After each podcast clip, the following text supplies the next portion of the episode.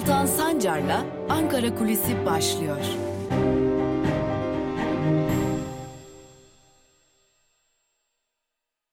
Merhabalar sevgili Özgürüz Radyo dinleyicileri ve YouTube hesabımızın sevgili takipçileri. Haftanın 3. günündeyiz. Mart ayının son günündeyiz.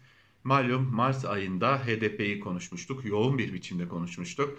Ayın başlarında HDP'ye ilişkin MHP Genel Başkanı Devlet Bahçeli'nin kapatılsın çağrılarını ve bu kapatılsın çağrılarına ilişkin olarak Yargıtay ya da ya ne zaman harekete geçecek, Yargıtay savcısı ne zaman harekete geçecek soruları vardı. Beklenen oldu. 17 Mart'ta HDP'li Ömer Faruk Gergerlioğlu'nun Türkiye Büyük Millet Meclisi'nde milletvekilliğinin düşürüldüğü gün harekete geçti Yargıtay ve Yargıtay Cumhuriyet Başsavcısı Bekir Şahin bir değerlendirme yaptı. HDP kapatılsın diye bir iddianame hazırladı. Bu iddianameyi Anayasa Mahkemesi'ne gönderdi. Anayasa Mahkemesi Zühtü Başkanı Zühtü Arslan bir raportör görevlendirdi. Raportör ilk ön incelemesini tamamladı. İlk ön incelemeye dair rapor basına sızdı. Daha doğrusu basının e, basına bir bölümü sızdırıldı ve burada HDP'ye dair iddianamenin iade edilmesi veya HDP'ye dair iddianamenin eksikliklerinin yargılama devam ederken giderilmesi istendi. Peki bu ne anlama geliyor? Yani e, başsavcılık tarafından gönderilen iddianamenin iadesinin ya da eksikleri, eksiklerinin giderilmesinin e, talebi ne anlama geliyor? Burada şu noktayı kaçırmamak gerekiyor. Raportör esastan bir inceleme gerçekleştirmedi. Yani HDP kapatılsın ya da kapatılmasın noktasında bir inceleme gerçekleştirmedi. Bu incelemesini daha sonra gerçekleştirecek. Eğer Anayasa Mahkemesi iddianameyi kabul eder ve bu kabul üzerinden dosyayı ekleriyle birlikte HDP'ye gönderir, HDP savunmasını tamamlar ise hemen ardından e, Bekir Şahin yani Yargıtay Cumhuriyet Başsavcısı Bekir Şahin de bu noktada son olarak esasa ilişkin görüşlerini paylaştıktan sonra Raportör de HDP kapatılsın ya da kapatılmasın ya da HDP ne gibi yaptırımlar uygulansın noktasında bir karar verecek ve buna dair bir rapor yayınlayacak. Yani dün basına sızdırılan ve bugün Anayasa Mahkemesi üyelerinin önüne konulan rapor davayı esastan incelemiyor. Usul yönünden inceliyor ve zaten e, iddianamede de usul yönünden eksikliklerin bulunduğuna dikkat çekiliyor. Örneğin e, bazı isimlerin Türkiye Cumhuriyeti kimlik numaralarının olmaması gibi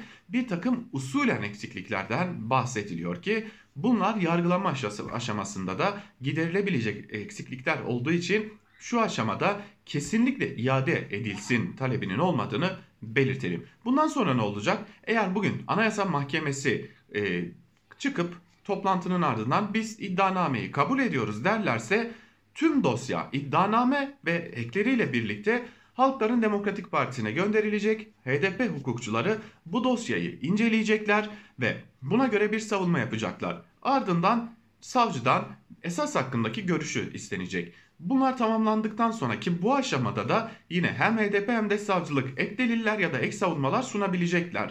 Ve bu aşamada tamamlandıktan sonra Yargıtay raportörü bu defa davayı esastan inceleyecek ve kapatılsın, kapatılmasın, hazine yardımı kesilsin gibi farklı farklı görüşler sunacak.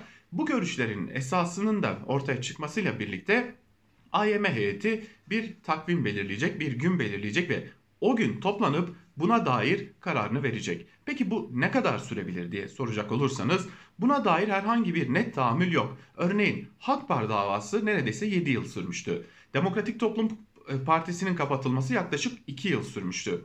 AKP'ye ilişkin açılan ve hazine yardımının yarısının kesilmesinin kararlaştırıldığı dava yaklaşık 4 ay sürmüştü. E, HDP'nin e, davası bu nedenle ne kadar sürecek bilinmiyor ama bir diğer hatırlatma yapalım. Refah Partisi'nin kapatılması kararının çıktığı o yargılama ise yaklaşık 7 ay sürmüştü. Peki HDP ne yapacak? HDP mecliste kalmaya devam edecek ancak bir kamuoyu oluşturma çabasına girişerek e, HDP'nin kamuoyu tarafından korunması, HDP'nin e, amaçlarının anlatılması için çeşitli çalışmalar yürütecek. Yani bu aşamada HDP'yi kapatalım, başka bir partiye geçelim, böylelikle bu dava boşa düşsün gibi bir fikriyata şu an itibariyle sahip olmadıklarını belirtelim.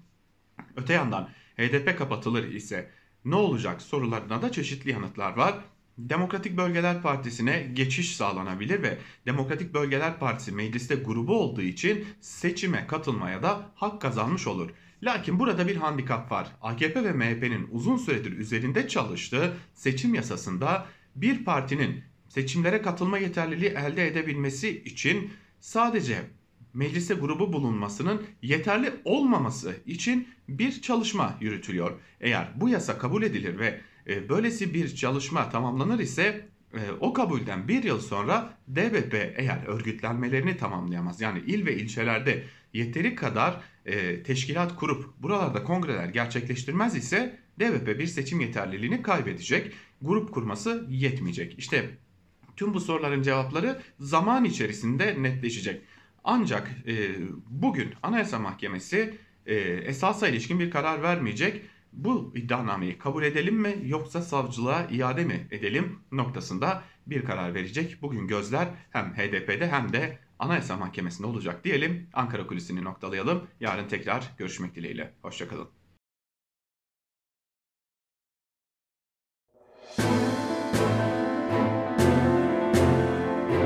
Altan Sancar'la Türkiye basınında bugün başlıyor.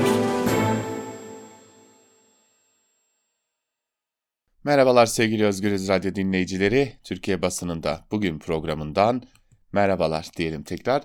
E, dün bir ara vermiştik programımıza. Dün sizlerle olamamıştık. Bu teknik aksaklık içinde sevgili Özgürüz Radyo dinleyicilerinden özür dilemiş olalım ve her zaman olduğu gibi gazete manşetleriyle başlayıp günün öne çıkan yorumlarıyla devam edelim programımıza. E, ve bakalım bugün kö köşe yazarlarının gazetelerin gündeminde neler var.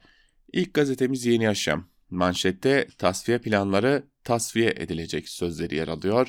Hemen ayrıntılarda ise şunlar kaydediliyor. HDP'nin 28-29 Mart tarihlerinde yapılan parti meclisi toplantısının sonuç bildirgesinde halkın nevroz alanlarında HDP ve siyasi iradesine güçlü bir şekilde sahip çıktığı belirtilerek HDP halktır, HDP haklıdır ve haklılığından aldığı güç ve kararlılıkla kazanacaktır.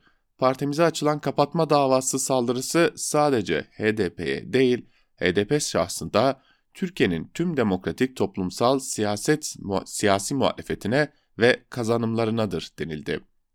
Açılan davanın kapsamlı bir tasfiye operasyonu olduğu kaydedilen sonuç bildirgesinde şu vurgular öne çıktı. Partimiz tarihsel direniş ve mücadele geleneğinden aldığı güçle ve milyonlarca insandan aldığı destekle yoluna kararlılıkla devam edecek, bu kirli oyunu bozacak ve onurlu mücadele mirasını geleceğe aktaracaktır diyor e, HDP'nin sonuç bildirgesi. Sürmanşette ise muhatap biz değil hükümetti sözlerine yer veriliyor. HDP'nin tutuklu eski eş genel başkanı Selahattin Demirtaş Yeni Yaşam gazetesine konuşmuş.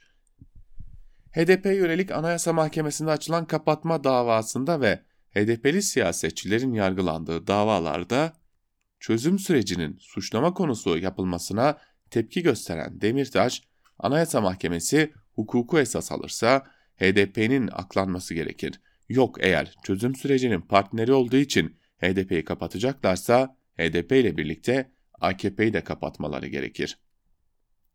Kürt sorunun barışçıl çözümü için yapılan hiçbir görüşmenin suç olamayacağına dikkat çeken Demirtaş şunları belirtti. Biz görüşen taraflar arasında hem kolaylaştırıcı olduk hem de görüşen taraflara kendi çözüm önerilerimizi sunduk. Ama ne Kandil'in ne de İmralı'nın muhatabı biz değildik. Resmi muhatap Erdoğan ve hükümetin bizzat kendisiydi. HDP'nin suçlanması iki yüzlülüktür diyor Selahattin Demirtaş e, yaptığı açıklamada malum e, kapatma davası iddianamesinde çözüm sürecine dair ifadelerde hatta kısmen çözüm sürecinin kendisi de suç unsuru olarak yer alıyor. Ve gelelim Cumhuriyet Gazetesi'ne. Cumhuriyet Gazetesi'nin manşetinde o koltukta oturamaz sözlerine yer verilmiş. Ayrıntılar ise şöyle. CHP lideri Kemal Kılıçdaroğlu Montreux Sözleşmesi tartışmalarına neden olan Meclis Başkanı Şentop'u hedef aldı. Montreux'un Türkiye Cumhuriyeti için ne kadar önemli olduğunu bilmiyorsa o koltukta oturmama, oturmamalı diyen Kılıçdaroğlu bir gece yarısı meclisin iradesine ipotek kondu, o zorba gidecek, İstanbul Sözleşmesi geri gelecek ifadelerini kullandı denilmiş. Vurgun tramvayı Yargıtay'a takıldı başlıklı bir diğer haber ise şöyle. AKP döneminden İBB'den aldığı milyarlık ihalelerle tanınan Metgüm patronu Metin Güneş'e ait Eze İnşaat'ın Ulaştırma Başka Bakanlığı'ndan aldığı ihale yargıdan döndü. Mahkeme şirketin 284 milyon lira bedelle aldığı Kocaeli Şehir Hastanesi tramvay hattı ihalesini hukuka uygun bulmadı.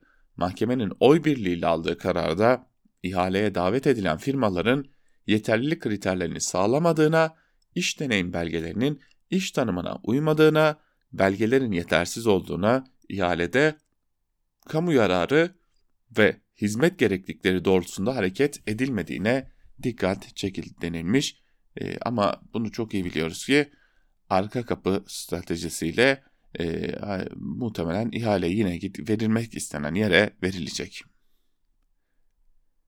Devam edelim bir diğer gazeteyle Bir Gün Gazetesi'ne geçelim şimdi de. Bir Gün Gazetesi'nin manşetinde vakaları patlatan işte bu arsızlığınız sözlerine yer veriliyor. Sert bir manşet. Ayrıntılar ise şöyle. Yapılmayanlar, alınmayan önlemler ve iktidarın çifte standartı, salgın uygulamaları ülkenin neredeyse tamamını yüksek riskli hale getirdi. Ekonomik kaygılarla önlemlerin kontrolsüz biçimde kaldırılması bildik tabloyu yine canlandırdı. Normalleşmenin birinci ayında hastaneler, yoğun bakımlar doldu, harita kırmızı renge boyandı. Her gün 150'den fazla kişi yaşamını yitirirken göstermelik önlemler pes dedirtti. Bilim insanları birçok ülkenin bu süreçte tam kapanma kararı aldığını hatırlattı. Günübirlik kararlarla salgınla mücadele edilemeyeceğini vurguladılar. Aylardır süren salgına karşı çözüm önerilerini yinelediler. Bir ay boyunca tam bir kapanma şart. Yaygın tarama testleri yapılmalı, herkese aşı sağlanmalı. Bu süreçte zor durumda kalan toplumun her kesimine, esnaf ve emekçiye tam destek sağlanmalı.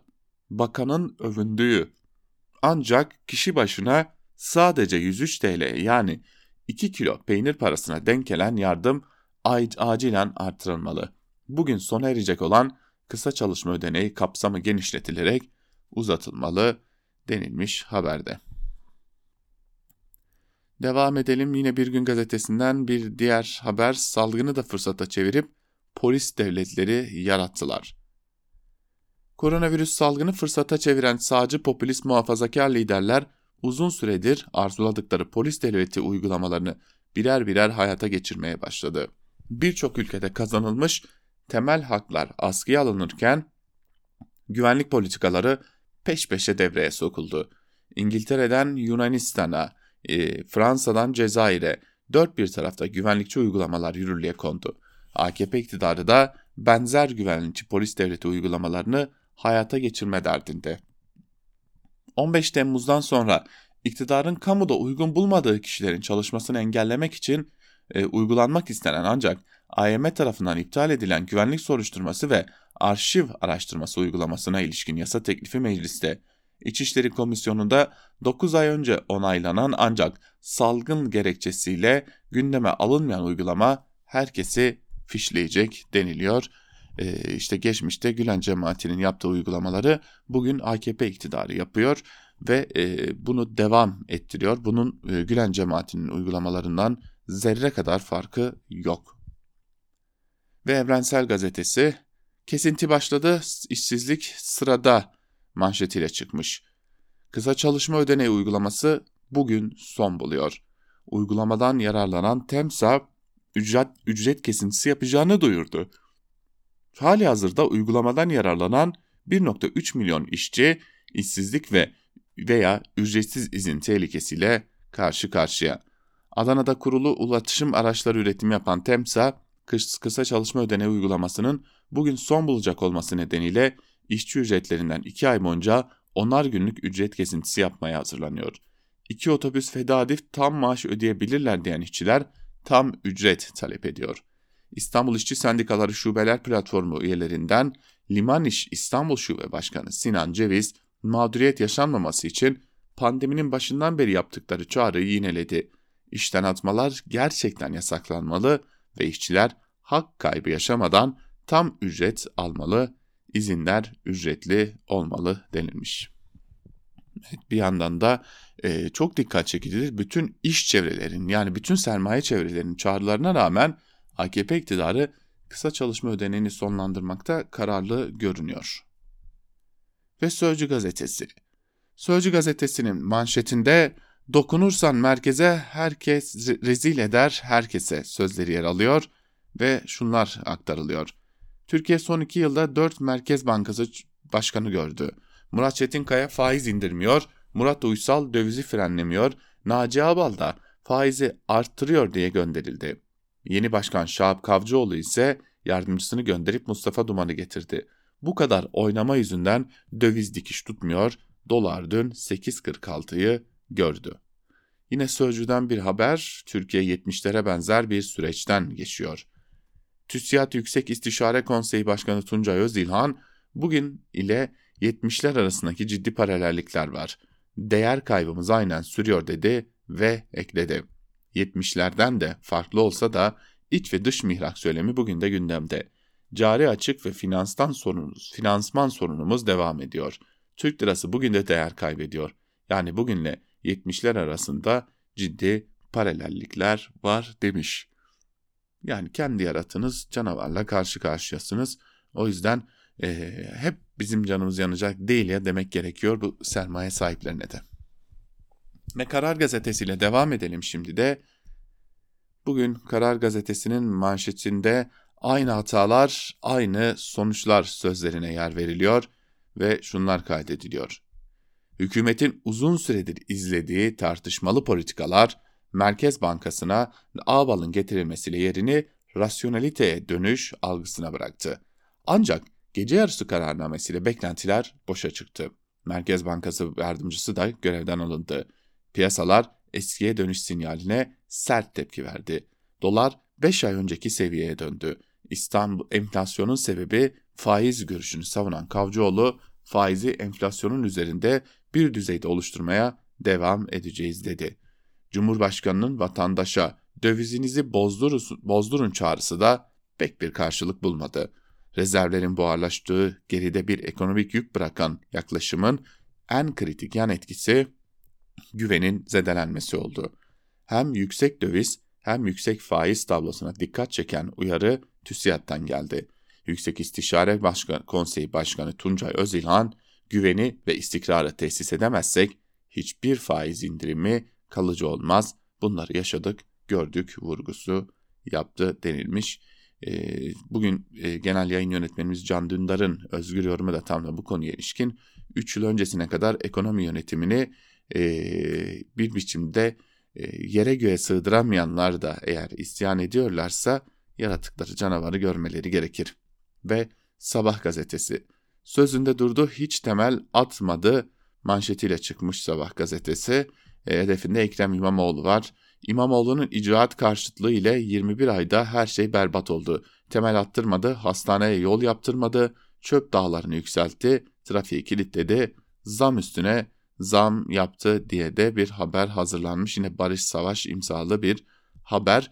E, şimdi tüm bunlara bakınca e, biliyoruz ki bu kadar çok İmamoğlu, bu kadar çok Mansur Yavaş karşıtlığının bir sebebi olmalı. Anketler bunu zaten açık bir şekilde gösteriyor.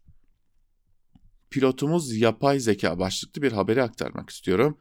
Yürüttüğümüz en önemli proje Milli Muharip Uçak Projesi. Olabildiğince yerli yapmaya çalışıyoruz. Yapay zeka ile daha zeki bir uçak olacak. 2023'te motoru çalıştıracağız, 2025'te uçacağız. Bunun yanında insansız uçak teknolojileri konusunda da çalışmalar yapıyoruz denilmiş. Şimdi e, sevgili dinleyiciler eğer yanınızda bir kağıt bir kalem ya da e, bizi cep telefonlarınızdan dinliyorsanız sizlerden rica edeceğim e, bir yere bir not alın. İktidar yine 2023'te bir uçağı göklere uçuracağını, göklerde uçuracağını söyledi. E, şunu bir yere not alın. Ölmezse, ölmek, ölmezsek de sağ kalırsak şu AKP'nin koronavirüs pandemisi politikaları sebep, sebebiyle bir hatırlayalım bakalım 2023'te göklerde bir savaş uçağı olacak mı olmayacak mı? Hoş olsa dahi yerliliği herhalde e, bizim şu yerli otomobil kadar olacak. Motoru bir yerden, e, gövdesi başka bir yerden gelen e, yerli otomobil kadar olacak herhalde. Ve Hürriyet gazetesiyle devam ediyoruz. Hürriyet'in manşetinde dere içinin güzel insanları sözleri yer alıyor. Artvin'in Dereiçi köyünde henüz iki hafta önce 193 bina kül oldu. Facia sonrası bölgeye yardım yağınca köylüler bizim ihtiyacımız karşılandı, teşekkür ederiz artık ihtiyacı olan başka insanlara yardım gönderin çağrısı e, yapılmış. Buna dair bir haber yer alıyor Hürriyet'in manşetinde. E, ve bir diğer haber küresel çarpıklığı salgın ifşa etti başlığıyla duyurulmuş Erdoğan'ın açıklamaları. Dünya genelinde halen yüze yakın ülkenin aşıya henüz ulaşmadığını görüyoruz. Kendi vatandaşlarımız aşılayacak miktarda doza ulaşan ülkelerin fazla aşılarını ihtiyaç sahibi ülkelere ulaştırması gerekiyor. Yerli aşı çalışmalarımız tamamlandığında aşımızı tüm insanlığın kullanımına sunmayı öngörüyoruz denilmiş. E, o güne kadar insanlığın yarısı herhalde aşılanmış olacak. Hoş biz de aşıya muhtaç haldeyiz ya. Ve Milliyet gazetesine geçelim şimdi. Sil baştan manşetiyle çıkmış Milliyet gazetesi bugün. Ayrıntılar ise şöyle. Ağırlaşan Covid-19 tablosu nedeniyle 4 Aralık'ta başlayan hafta sonu sokağa çıkma yasakları tedbirlerin sahaya olumlu, olumlu yansıması üzerine 93 gün sonra yumuşatılmış ve 6 Mart'ta Türkiye kısıtlamanın olmadığı bir cumartesi geçirmişti. Ancak Sağlık Bakanlığı'nın açıkladığı yeni risk haritası 24 gün içinde başa dönüldüğünü gösterdi denilmiş. E, Allah Allah acaba niye başa dönüldü diye de sormak gerekecek. E, bunun sebebi de acaba kim? Şöyle Yeni Şafak'ın manşetine hızlıca göz atalım. 4 dakikada yetiştiler manşetiyle çıkmış e, yeni, yeni Şafak ve ayrıntılarda şunlar kaydediliyor. İçişleri Bakanlığı'nın kadınları şiddet ve tacizden korumak için kurduğu KADES uygulaması geçen yıl 10 bine yakın kadının imdadına yetişti. Yeni Şafak muhabiri de KADES'i test için Zeytinburnu'nda butona bastı. Şaşırtıcı derecede hızlı olan polisler 4 dakika sonra müdahale için muhabirimizin yanındaydı denilmiş haberde. E, Tabi bu butona basmak için e, bir yerlere önceden haber vermek gerekiyor. Yani ben bu butona e, deneme için basacağım diye haber vermek gerekiyor. E, yoksa o butona bastığınızda ortada bir şey yoksa sonunuz karakol oluyor. O yüzden işte samimi değil. Hoş bu ülkede şu bilgiyi vermeden geçmemek gerekecek. Hani o kadar hızlı yetişiyor ya po- polisler deniliyor ya ülkede 2021 yılına girdiğimiz şu günlerde e, Mart ayındayız. E, Mart ayına kadar geçen sürede tam 88 kadın öldürülmüş durumda. Öyle çok da yetişmiş gibi görünmüyorlar. Akit'in manşetinde ise biz bu filmi daha önce görmüştük sözleri var. Türkiye'nin Haçlı'yı ve Siyonist'i rahatsız eden her adımı sonrası CHP ve havanesi ve bayat senaryoları farklı oyuncular kullanarak yeniden vizyona sokuyor. Yeni yeni yasa e, İstanbul Sözleşmesi'nin kaldırılması, Montreux Sözleşmesi'nin tartışmaya açılması ve Kanal İstanbul'a yönelik kararlı adımlar sonrası yeniden sahneye giren Şer İttifakı son olarak Tekirdağ'da bir ilkokulun bahçesindeki Atatürk büstüne saldırı üzerinden iktidara ve mütedeyyin kesime kin kustu. Geçmişteki benzer provokasyonların ise hep CHP zihniyeti ve HDP çıkmıştı denilmiş haberde. E, ben artık e, Akit gazetesinin ciddi manada çalışanlarının psikolojik sağlığı için endişeleniyorum. Yani e, oturup masa başında bu haberi yazmak e, öyle kolay bir iş değil. Yani gerçekten ciddi manada sağlık sorunları yaşamayan bir yurttaş, e, bir kişi oturup da masa başında bu kadar şizofrenik bir yazı kaleme alamaz. Gelelim günün öne çıkan yorumlarına. E, malum e, ekonomiyi konuşuyoruz. Ekonomiyle başlayalım. E, Karar Gazetesi'nden İbrahim Kahveci ile başlayalım. Saldırmıyorlar, tersine kaçıyorlar başlıklı bir yazı kaleme alıyor İbrahim Kahveci ve yazısının bir bölümünde şunları kaydediyor. En küçük finansal sarsıntıda suçu şer güçlere yıkma alışkanlığımız yine devam ediyor. Sanki Merkez Bankası Başkanı Naci Ağbal'ı bir gece yarısı görevden alanlar onlar aldılar ve piyasaları allak bullak ettiler. Daha 4 ay içerisinde onlar buraya tam 20 milyar dolar getirmişlerdi. Artık istikrar ve güvene dayalı bir merkez bankası yönetimi oluşuyor diye güvenmişlerdi. Kur 7 liraya indi. CDC seviyemiz 300'lerin altına geriledi diye millete meydanlarda, ekranlarda söylüyorduk ve bir gecede iş değişti. kur artık 8.50 sınırında. CDS e, dersen yeniden 500'lere yol alıyor ve 4 ayda gelen yabancılar da arkalarına bakmadan kaçmaya çalışıyor. Yabancı işlemlerine bakıldığında birkaç günde %20-25 zararına işlemleri görürsünüz. İşte o günlerde de kur sakinledi diyenlere bekleyin asıl tehlike sonra diye defalarca dedik. Ama ne çare. Alışılmış artık. Yıkarsın şer güçleri işi, biter gider her şey. Millet nasılsa sırtına yüklenen yükleri sesini çıkarmadan ödeyip duruyor. Sesini çıkarmaları da birer terör örgütü üyesi gruba benzetir ve iş biter. Bir gece yarısı bir kararname ile bu ülkeye yaklaşık 1 trilyon lira stok maliyeti yüklendi. Bu faturayı bütün millet olarak ödeyeceğiz, diyor İbrahim Kahveci yazısının bir bölümünde. Devam edelim, yazılarla devam edelim. Bir diğer yazı ise T24'ten olacak. Bu operasyonu kim adına çektiniz diye soruyor T24'ten Mehmet Teskan ve bir bölümünde şunları kaydediyor. 18 Mart günü para, para kurulu politika faizini %17'den %19'a çıkardı. 19 Mart günü Yeni Şafak gazetesinin manşeti şuydu. Bu operasyonu kim adına çektiniz? Onlar manşete çekerken soru işareti çengeli koymadığı için ben de koymadım. Başlığın yanında Merkez Bankası Başkanı Naci Ağbal'ın büyük fotoğrafı. Bu yayın üzerine olsa gerek ertesi gün Cumhurbaşkanı Naci Bey'i görevden aldı, Şahap Bey'i başkan yaptı. Şahap Bey kim? Faiz artıran Naci Bey için kime hizmet ediyorsun diyen, bu operasyonu kim adına çektiniz diye suçlayan manşetin fikir babası.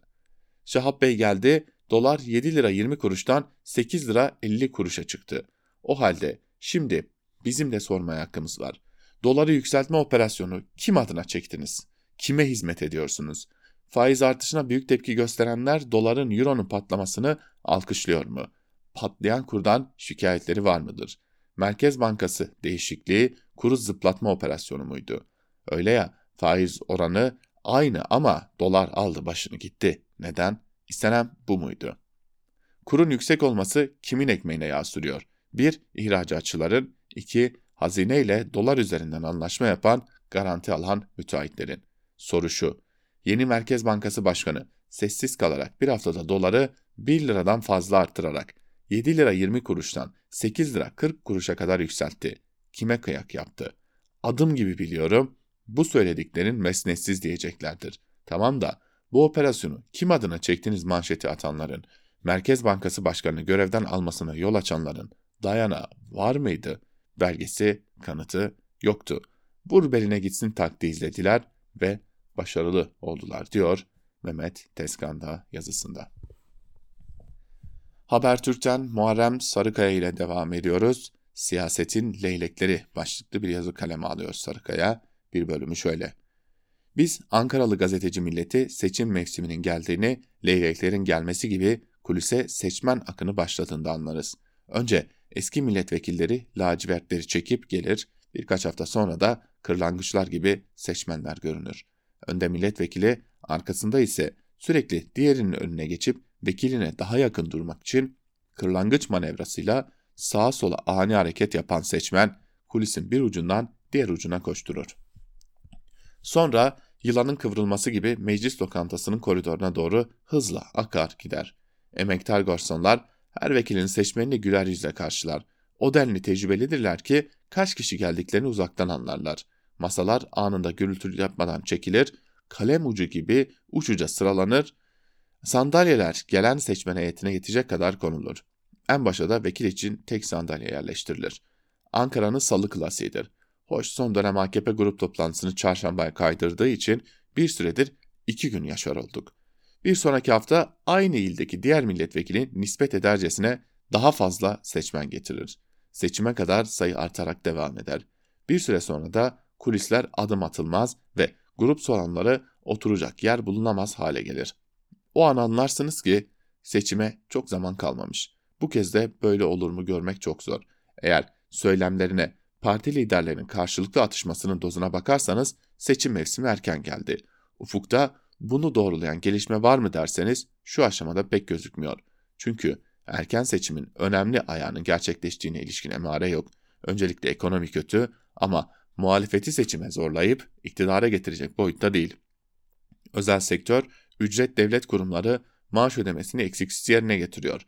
Bazı küçük işletmelerde ortaya çıkan ödeyememekten kaynaklı mağduriyetler ise yeterli olmasa da devlet yardımları ile giderilmeye çalışılıyor. Seçim için gerekli ikinci ayak meclisteki çoğunlukta da bir sorun yok. MHP sağlam duruyor. Yeni seçim, yeni sistem gen soru mekanizmasını eskisi gibi çalıştırmıyor. Yani çoğunluğunuz yoksa hükümeti düşürmek diye de bir mekanizma yok. Hükümete bakanlar konusunda da kriz çıkma olasılığı söz konusu değil. Cumhurbaşkanı yeni anayasa dilediğinde sekreter görev yapan bakanları değiştirme hakkını veriyor demiş Muharrem Sarıkaya.